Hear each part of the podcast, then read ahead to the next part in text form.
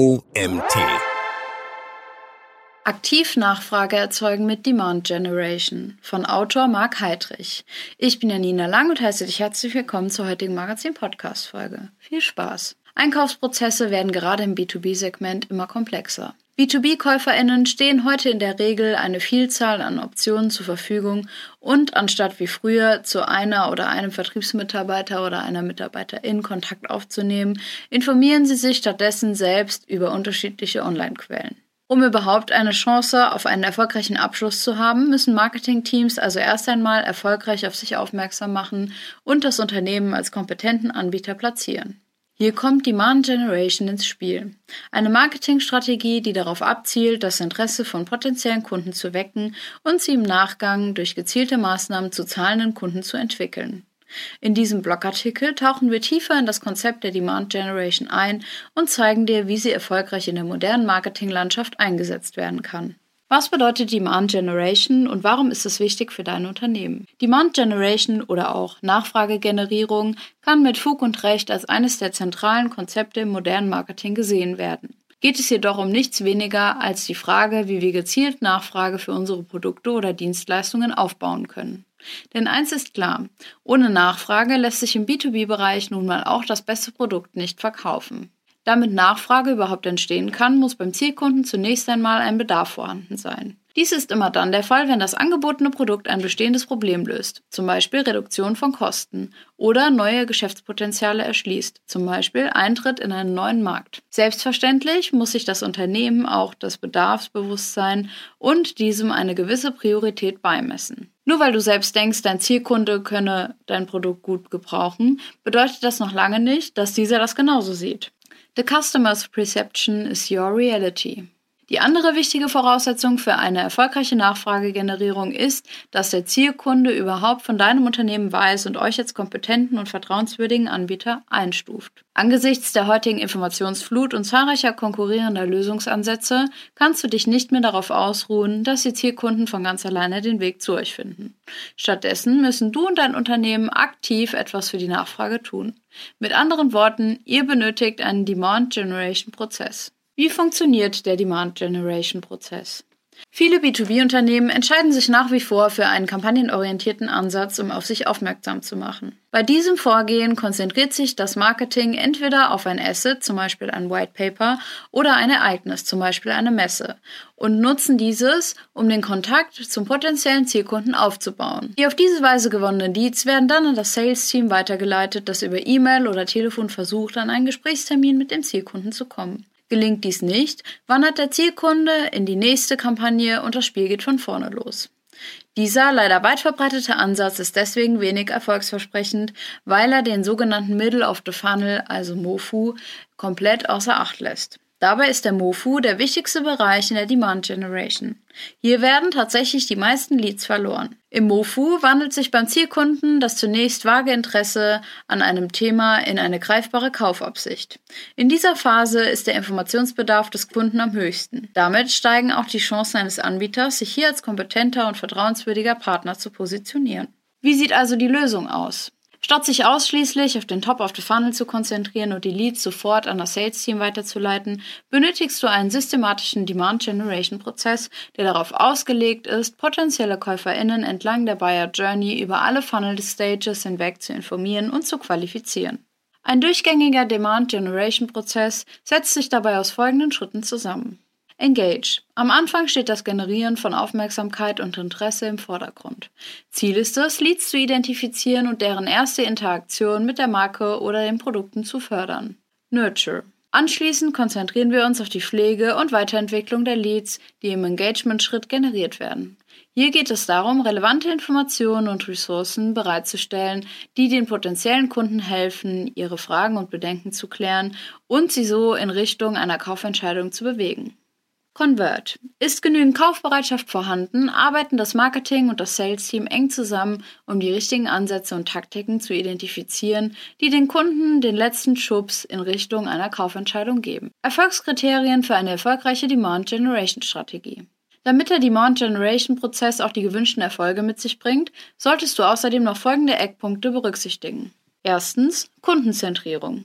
Bei jeder Marketingaktion solltest du dir ehrlich die Frage stellen, welches Problem oder Bedürfnis deines Zielkunden diese Marketingaktion adressiert. Gefühlt werden immer nur noch 90 Prozent der Marketingkommunikation dafür genutzt, interne Updates, neue Produktfeatures, Messeteilnahme, Unternehmenswerte und Unternehmensnews etc. nach außen zu pushen ohne sich Gedanken darüber zu machen, warum dies für die Zielkunden einen Mehrwert darstellen kann. Zweitens. Umsatzfokussierung. Mit der Ausnahme der ganz großen Brands ist das Marketingbudget der meisten Unternehmen stark limitiert. Um trotzdem in deiner Zielgruppe genügend Aufmerksamkeit zu erzeugen, solltest du darauf Wert legen, dass alle Marketingaktivitäten einen klar zuordbaren Impact auf den Umsatz oder noch besser den Customer Lifetime Value haben. Aus diesem Grund solltest du vor allem auf solche Marketingkanäle setzen, die eine gute Erfolgsmessung ermöglichen. Für die Kanäle, bei denen eine solche Erfolgsmessung aus technischen Gründen nicht realisierbar ist, sollte zunächst eine plausible Herleitung existieren, wie sich deine Aktivitäten auf diesem Kanal auf deinen Umsatz auswirken. Drittens, Systematisches Vorgehen. Damit du deine Zielkunden von der Engage-Phase über die Nurture-Phase bis hin zur Convert-Phase entwickeln kannst, musst du Kanäle und alle Content-Pieces in eine Sequenz bringen, in der jedes Element auf dem vorherigen aufbaut. Zwei Fehler solltest du hierbei unbedingt vermeiden. Erstens solltest du darauf achten, nicht zu früh das eigene Produkt bzw. die eigene Dienstleistung zu pushen.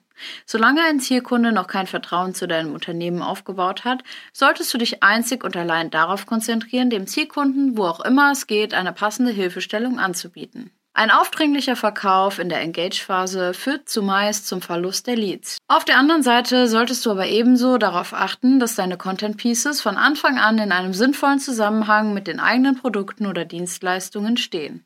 Immer noch sieht man Unternehmen, die zunächst Leads über ein generisches Gewinnspiel einsammeln und sich dann wundern, warum von diesen Leads niemand ein Kaufinteresse entwickelt. Der richtige Content für deine Demand Generation. Häufig werden wir als Inbound-Marketing-Agentur gefragt, was der richtige Content für eine Demand-Generation-Strategie ist. Leider gibt es auf diese Frage keine pauschale Antwort. Denn die Wahl des richtigen Contents hängt einzig und allein von den Bedürfnissen der Zielgruppe in der jeweiligen Phase der Buyer Journey ab. Viele Unternehmen machen hierbei den Fehler, die Auswahl des Kanals über die Auswahl des Inhalts zu stellen. Wir brauchen einen Podcast. Dabei liegt der Schlüssel zum Erfolg nicht darin, auf möglichst vielen Plattformen aktiv zu sein, sondern Content zu entwickeln, der für Zielkunden relevant und hilfreich ist. Wenn dieser dann auch über den Kanal transportiert wird, den der Zielkunde favorisiert nutzt, hast du alles richtig gemacht. Gleich ob es sich am Ende um einen Podcast, ein E-Book, ein Webinar, ein Video oder einen Blogbeitrag handelt. Bei der Erstellung von Content solltest du dir im Vorfeld folgende Fragen stellen, um das Maximum aus deiner Content-Strategie herauszuholen. Hilft mein Inhalt den KäuferInnen weiter und spricht ihre Schmerzpunkte und Herausforderungen an?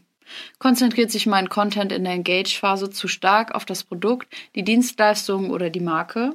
Und ist der Inhalt zu sehr aus der Perspektive einer Fachexpertin oder eines Fachexperten geschrieben oder aus unserer Position als Anbieter?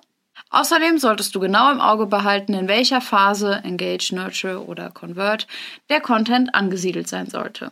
In der Engage-Phase suchen KäuferInnen nicht nach Produkten oder Lösungen, sondern nach Antworten auf ihre Fragen. Folglich solltest du hierfür vor allem Inhalte entwickeln, die die wichtigsten Anliegen und Herausforderungen eurer Zielkunden adressieren, ohne deine Marke oder dein Produkt den Käufern und Käuferinnen aufzudrängen. Educational Content ist hier das Stichwort.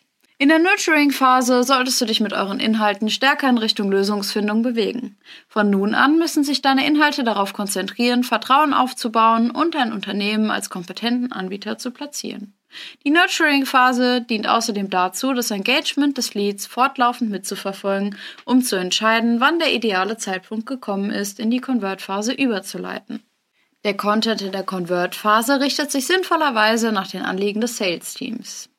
Hier geht es in erster Linie darum, dem Zielkunden nun alle Informationen an die Hand zu geben, um tatsächlich den Kauf abzuschließen. Wenn du Content mit dem Ziel erstellst, eure Zielgruppe von Interessenten und Interessentinnen zu Käufern und Käuferinnen zu entwickeln, musst du dir neben dem richtigen Inhalt und dem richtigen Kanal noch eine weitere entscheidende Frage stellen, nämlich ob du den Inhalt frei verfügbar machen willst oder nicht.